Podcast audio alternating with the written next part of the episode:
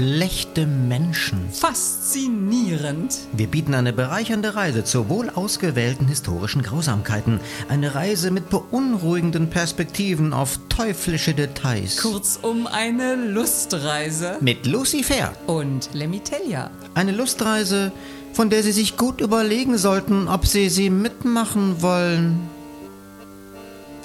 Frau Fair. Herr Telja, was haben wir denn heute wieder an schlechten Menschen? Also etwas wirklich Erschütterndes. Etwas, wo man sich fragt, wie kann jemand das tun? Wie abgrundtief, abgebrüht und abgestumpft muss man eigentlich sein? Ne, das braucht man sich ja gar nicht mehr fragen, äh, wenn man sich mit schlechten Menschen beschäftigt. Ja, ja, aber in diesem Fall äh, wirklich jenseits von Krieg, systematischer Folter, Sklaverei und anderen Extremsituationen. Kommen Sie jetzt auch irgendwann zum Punkt? Also, also, das Grausamste, was man überhaupt machen kann, ist doch ein Kind ermorden, oder? Ja. Ja. Ja, das stimmt, aber also äh, schlechte Menschen tun schlechte Dinge? Sie kann man überhaupt nicht überzeugen, Frau Fee, aber in diesem Falle ohne, eben wie gesagt, ohne irgendeine Extremsituation, quasi im Alltag. Ja.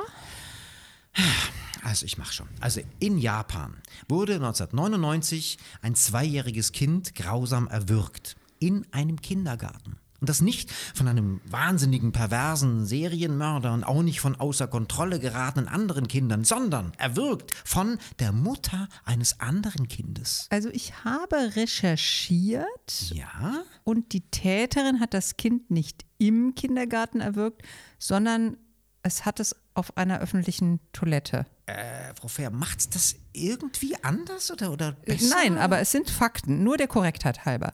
Der Fall hat ganz Japan erschüttert. Da muss man umsichtig vorgehen. Okay. Also die 35-jährige Mitsuko Yamada, selbst Mutter eines zweijährigen Kindes, mhm. erwürgte die zweijährige Haruna, die Tochter ihrer Nachbarin. Sie hatte das Kind vom Kindergarten im Zentrum Tokios abgeholt. Und dann auf einer öffentlichen Toilette erwürgt. Genau. Erwürgt. Eine Mutter, Ja. ein Kind. Es gibt nicht viel Informationsmaterial über diesen Fall. Am intensivsten damit beschäftigt hat sich das Portal World Socialist Website. Nur so viel. Sie packte nach dem Mord das tote Kind in eine Plastiktüte und brachte es mit dem Zug zur Wohnung ihrer Mutter, wo sie es begrub. Bis dahin denkt man doch, was für ein Scheusal. Also jetzt mal ganz ehrlich, das denke ich schon auch noch. Aber jetzt kommt's, Frau Fair. Vier Tage später stellte sich die Täterin der Polizei. Ja, es gibt auch Scheusale und schlechte Menschen, die sich dann der Polizei stellen. Okay, aber jetzt kommt's wirklich. Mitsuko Yamada, die Täterin, war völlig verwirrt von ihrer Tat und sagte vor Gericht, ich zitiere wörtlich, ich nahm der unschuldigen Haruna das Leben und brachte große Trauer über ihre Familie. Ich sollte nicht länger leben dürfen. Ja, Zitat Ende. und, also unterm Strich ist das Kind halt immer noch tot. Ja. Liebe Lucy Fair, Ja. man könnte doch an dieser Stelle vielleicht nach Gründen suchen, wie es zu dieser Tat kam. Ja, immer nach Gründen Wenn suchen. wir mal davon ausgehen, dass die beschriebene Verwirrung und die Selbstbezichtigung der Täterin vor Gericht kein Theater war, um Strafmilderung zu erlangen, sondern echte Reue und echtes Erschrecken. Ja, dann, Ja, dann kommt man doch unweigerlich auf die Frage, warum? Warum bringt eine bisher jedenfalls normale Frau das Kind einer Nachbarin um? Das macht man doch nicht einfach so und sagt danach, oh je, was habe ich getan? Wenn sie also dieses Entsetzen und diese Empathie grundsätzlich noch hatte, muss doch irgendwas in ihr passiert sein, was diese Grausamkeit freisetzte. zu den Fakten. Ja? Die Medien in Japan bewerteten den Fall als Mord aus Neid. Aus Neid. Total niedere Beweggründe. Das letzte Neid ist nicht ohne Grund eine von den Todsünden. Ja. Denn der Hintergrund war folgender. Die zweijährige Tochter der Täterin hatte kurz zuvor die Aufnahmeprüfung für einen Platz im vornehmen Ottawa-Kindergarten nicht bestanden. Die Tochter der Nachbarin, die später getötete Haruna, hatte diese Prüfung jedoch bestanden. Ist das nicht unfassbar Ja. krass? Ja, allerdings. Interessant finde ich obendrein noch als Nebenkriegsschauplatz, dass die Täterin selbst diesen Neid auf den Kindergartenplatz als Mordmotiv bestritt. Sie sagte aus, wesentlich für den Mord sei dies gewesen, die Beziehung zu der Mutter des Kindes sei unerträglich geworden. Diese Frau würde sie meiden und ihren Sohn verleumden, der denselben Kindergarten besuche wie der Sohn dieser Nachbarin. Okay, also weil eine Nachbarin sie ein bisschen geschnitten habe und schlechte Dinge über ihren Sohn sagte, da ist natürlich mehr als verständlich, wenn man aus diesem Grund das Kind dieser Frau ermordet. Also die Täterin muss das ja ausgesagt haben, weil sie glaubte, das mache die Sache für sie irgendwie besser. Sie hat das jedenfalls bei der Polizei ausgesagt. Durch die Ermordung der kleinen Haruna würde sie endlich nicht länger mit der Mutter des Opfers zu tun haben müssen. Und möglicherweise hat dieses Mordmotiv es für sie wirklich besser gemacht.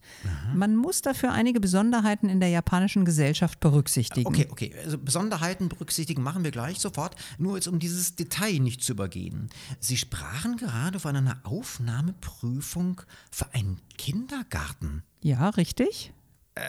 Jetzt mal, worin zum Henker kann die Aufnahmeprüfung bestehen für einen Kindergarten? Befragt man da Zweijährige über ihre Kenntnisse in Mathematik, Kernphysik und Astronomie, helfen für die Aufnahme in den Kindergarten, Nachweise über Praktika in ausländischen Sandkästen oder eine selbstständige Tätigkeit als Bauklötzchenhändler oder was? Das sind halt so Besonderheiten in der japanischen Gesellschaft. Was? Ja, also in Japan ist der Zugang zu den guten Universitäten gekoppelt an bestimmte Schulen und diese bestimmten Schulen nehmen bevorzugt Absolventen bestimmter Grundschulen und die wiederum Nehmen nur die Absolventen von bestimmten Kindergärten? exakt. Das kann man nachlesen im schon genannten Portal World Socialist Website, aber genauso in vielen anderen Quellen über die japanische Gesellschaft. Und speziell im Bunkoyo-Distrikt in Tokio, in dem dieser spektakulär verstörende Mord geschah, befinden sich viele private Vorschulen und Grundschulen, die mit führenden Universitäten verbunden sind. Äh, Vorschulen, also übersetzt Kindergärten. Und der Kindergarten der Tat, die Ottawa-Vorschule, ist gekoppelt an die renommierte O- Ocha. Ochanomizu-Universität. Ich kann das problemlos aussprechen. Ich war auf einem Elite-Kindergarten. Ja, ich kann das natürlich nicht aussprechen. Ich war auf einer Brennpunkt-Grundschule. Ja. Schade eigentlich. Danke. Auf jeden Fall bei diesem Kindergarten haben sich im fraglichen Zeitraum 1500 Bewerber, Also Kinder? nein, 1500 Eltern der Kinder beworben, von denen 70 genommen wurden. Weniger als 20 Prozent. Das klingt jetzt immer noch hoffnungsloser als ein Platz äh, für eine Kita in Berlin. Ja, das ist in anderen Städten auch so, Bonn, Köln genauso. Nur, dass bei einem Kita-Platz in Berlin im Anschluss auf keinen Fall eine Elite-Universität Auf keinen winkt. Fall. Also bei diesen Bedingungen ist und unter Berücksichtigung der Tatsache, dass das Kind der Mörderin von dem Elite-Kindergarten nicht genommen wurde, das ermordete Kind dagegen schon, ist es mehr als naheliegend, dass das Mordmotiv von Frau Yamada der Neid auf diesen Erfolg war. Und dass man dieses Mordmotiv auf keinen Fall öffentlich zugeben darf. Natürlich. Denn das ist in Japan noch verpönter als in unseren Gesellschaften. Man hat bescheiden zu sein. Hinzu äh, kommt übrigens noch etwas, äh, was den Neid und vor allem den Druck erhöht. In der japanischen Gesellschaft ist es für Mütter von zentraler, also identitätsstiftender Bedeutung, welchen schulischen Erfolg ihre Kinder haben. Das ist in der Tat in Japan wesentlich, also noch wesentlich patriarchalischer als bei uns. Japanische Männer müssen heute immer noch unverändert schuften für die Firma, die auch als Familie gilt. Es ist Ehrensache darin, komplett aufzugehen. Den Frauen bleibt als Mütter eben nichts Vergleichbares, einzig der Erfolg in der Erziehung. Was in Japan dann eben sehr früh bedeutet, in welcher Schule ist das Kind, auf welche Uni geht es. Die Frauen verwirklichen sich nicht nur durch den Erfolg der Kindererziehung, sie werden von der Gesellschaft komplett daran gemessen. Man muss sich das mal vorstellen. Mütter in Japan stellen sich einem Fremden gegenüber oft mit der Firma des Mannes vor und mit der Schule des Kindes. Also quasi in ihrem Fall, hallo, ich bin Lucifer, Siemens, Albert Einstein Gymnasium. Ah, Sie Naja, und dann eben nicht Armin Laschet Realschule Aachen Rote Erde. Davon hängt die gesamte Einschätzung und die Zukunft der Kinder ab.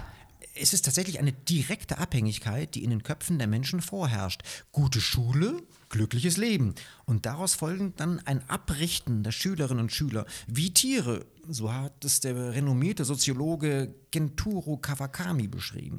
Japanische Psychologen, ebenso wie ein Leitartikel der Zeitung Tokyo Shimbun, sprechen von einem derangierten geistigen Zustand, geschaffen durch die Beziehung zwischen Hausfrauen, die durch ihre Kinder leben und dass eine verwirrte Gesellschaft selbst Müttern ein Motiv zum Töten gibt.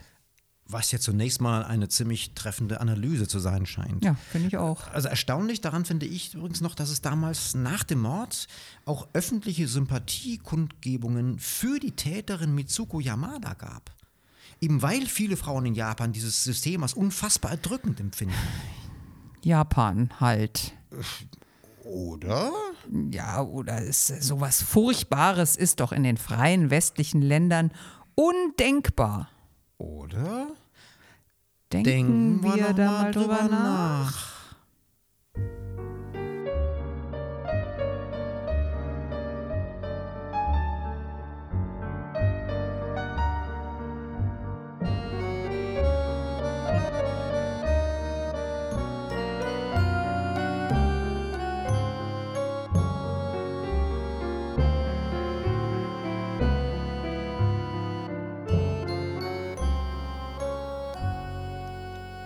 Also schwerste Konkurrenz im Bildungssystem wegen der damit verbundenen sozialen Chancen, das ist ja in westlichen Ländern undenkbar.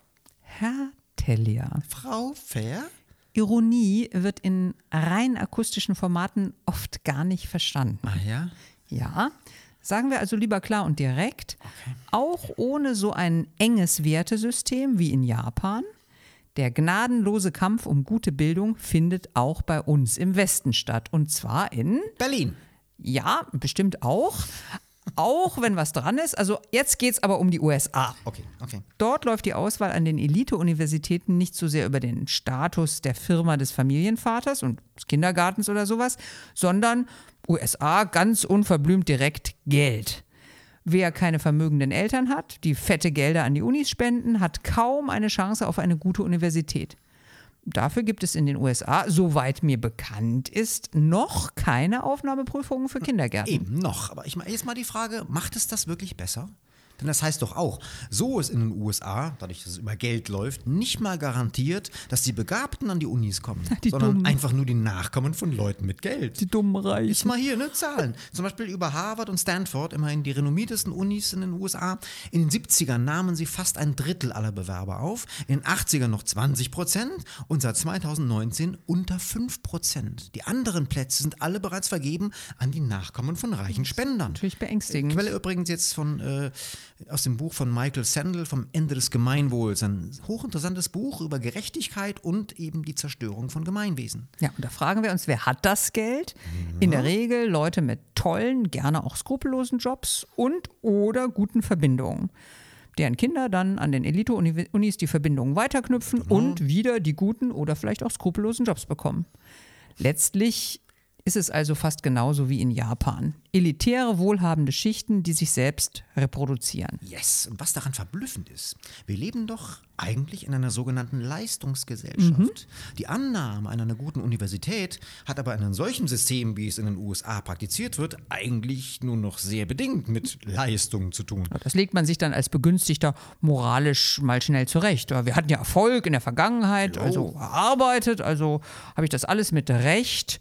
Oder andersrum, weil ich ja an dieser Uni bin, habe ich es bestimmt auch verdient. Ja, genau, da spielt uns Menschen die Eigenschaft einen Streich, dass wir extrem dazu neigen, Erfolge uns selbst zuzuschreiben, Misserfolge dagegen anderen oder den Umständen. Also jetzt mal ganz ehrlich, damit kommt man doch eigentlich ganz gut durchs Leben, Ja, oder? Dafür ist es ja auch da. Aber wenn diese Einstellung vorherrscht und die Bedingungen für einen Großteil der Menschen verschlechtert, dann wird es ziemlich schwierig für jede Form von Gemeinwesen. Also man merkt schon, dass Sie gerade ein Buch über Gemeinwesen gelesen haben. Ähm, es ist theoretisch möglich, dass man das. Also letztendlich liegt doch der Fehler schon an dieser, in, an dieser Stelle dysfunktionalen Gemeinwesen, auch in westlichen Gesellschaften, weil der Staat nicht genug Geld in gute Bildung Ja, investiert. jetzt zum Beispiel, zum Beispiel äh, die Energiekrise. Ganz, ganz aktuell stand gerade in der Zeit, dass einige Bundesländer überlegen, bei uns in den Unis die Heizung abzustellen, um Geld zu sparen. Ja, wenn man nur. Geld sparen will, macht man es natürlich bei der Bildung, ist doch klar. Dann müssen sich die Unis über die privaten Spender finanzieren. Und die dann die Auswahl natürlich äh, der Bewerber beeinflussen oder sogar bestimmen. Das ist ja aber nicht mehr Demokratie, das ist, das ist Meritokratie. Das ist auf jeden Fall nicht gerecht. Also wenn wir mal bei der Bildung bleiben, die Tatsache, dass wir im Bildungssystem schon für Kinder im Grundschulalter Konkurrenz als Prinzip anwenden, was tun wir damit eigentlich unseren Kindern an? Also Bildung, Bildung sollte doch eigentlich so ein lustgesteuerter, produktiver Prozess sein. Wissen verschafft man sich durch Freude. Wenn man aber von Beginn an auf Leistung, Konkurrenz, Ausschluss von Menschen mit weniger Geld und geringerem Status äh, setzt, dann kommt ja sicherlich ein tolles Gefühl unter den Jüngsten Ja, auf. Ja, super, macht Spaß. Ich bin voll bei Ihnen, Frau Fehr. Also ich bin mehr als jemals sonst. Bin schön. ich wirklich bei. Ja, Ich- oh, das ist deutlich auch mal schön. Kommt ja selten genug vor. Ähm, Sie haben jetzt aber gesagt, ähm, was tun wir unseren Kindern an? Wir sind also quasi jetzt von Japan über die USA bei uns gelandet, ist das richtig? Und fragen, wie ist das eigentlich bei uns? Ja, also es ist nicht so schlimm wie in Japan oder den USA. Ha! Von wegen. Laut OECD besteht in Deutschland im Ländervergleich mit anderen OECD-Staaten die stärkste Abhängigkeit der Bildungschancen von der sozialen Herkunft. Ach echt? Ja, also mal im Klartext heißt das, die sozialen Aufstiegschancen hängen an der sozialen Herkunft. Das heißt, die Schulen machen das Gegenteil von dem, was sie eigentlich sollten. Sie zementieren die soziale Herkunft. Wer arm ist, bleibt es in der Regel auch. Auch wegen der schlechten Bildungschancen. Das heißt natürlich nicht, dass man es gar nicht schaffen kann. Ja, ich war auch an der Brennpunktschule. Ja, und wohin haben sie es gebracht? Also mal ganz konkret. Schlechte Ja. Unterrichtsbedingungen, schlecht organisierte Reformen, siehe G8. Aber Mhm. Wohlhabende können sich eben bessere Nachhilfe, Tutorien und all sowas leisten. Ganz genau. Auch wichtig dabei übrigens für besseres Lernen und bessere Aufstiegschancen sozial schwacher Schichten, das belegen fast alle wissenschaftlichen Studien, wäre es produktiv, dass die Milieus sich an den Schulen mischen. Das ist ja ganz was Neues. Aber ja, das ist natürlich nicht neu, aber es ist immer wieder, also mal, es wird ja keine Konsequenz draus gezogen. Bei uns, ähnlich wie in Japan, die sozialen Milieus mischen sich eben nicht an den Schulen, obwohl man das weiß. Schon allein deswegen, weil die Schulen die Segregation der Wohnviertel einfach nur widerspiegeln. Du hast ja in der Regel keine Wahl. Die Kids gehen wohnortbezogen in die Grundschule. Ja, aber da gibt es jetzt mal ein positives Gegenbeispiel, habe ich auch drüber gelesen. Ähm, und zwar in ähm, Schulen in den USA muss man auch auf die Schule des Viertels gehen, Okay, also da, wo man wohnt. Und wenn sich eine Schule in einem Problemviertel wandelt, also sich verbessert, neue Leitungen, neue Methodik, wandelt sich tatsächlich das ganze Viertel.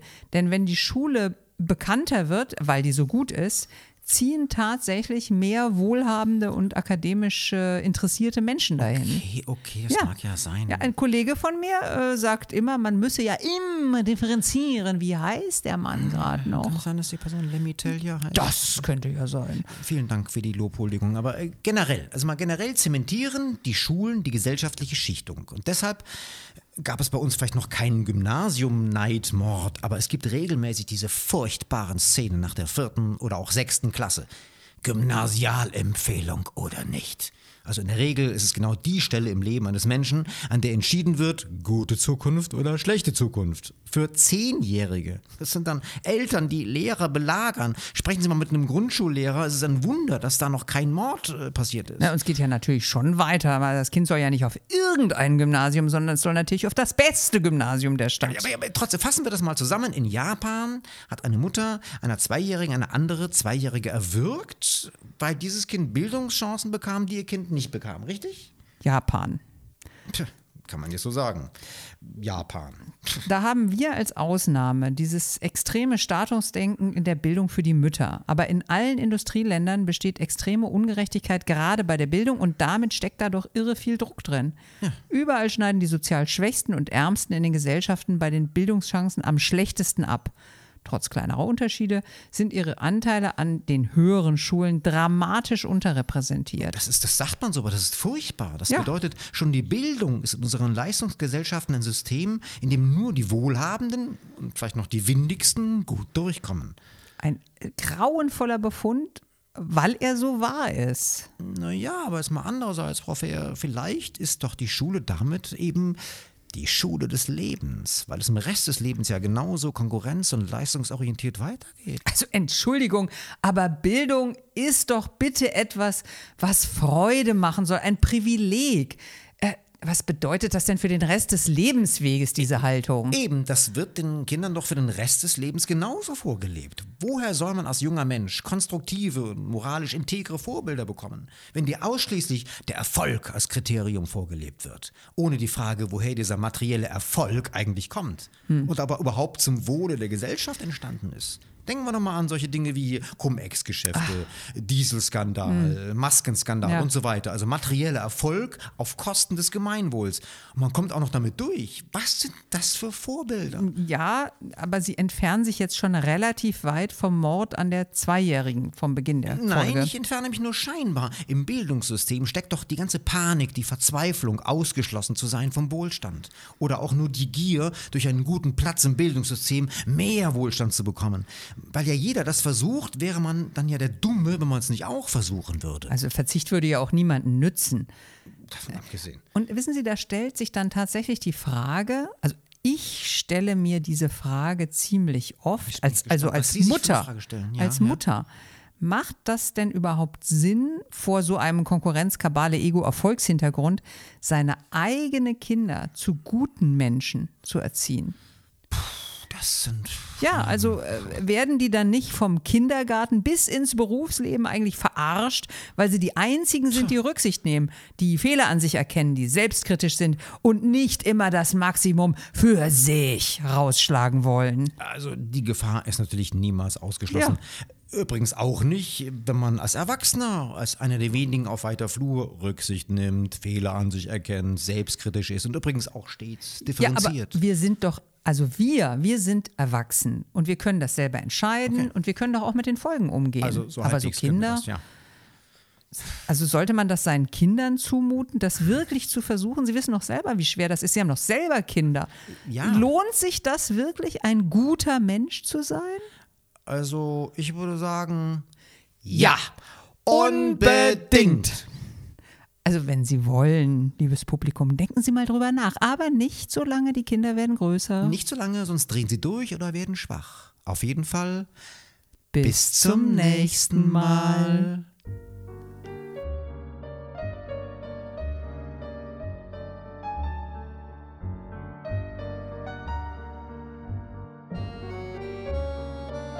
Beunruhigende Restgedanken noch. Das wünschen Ihnen von Herzen. Let me tell ya. Und Lucifer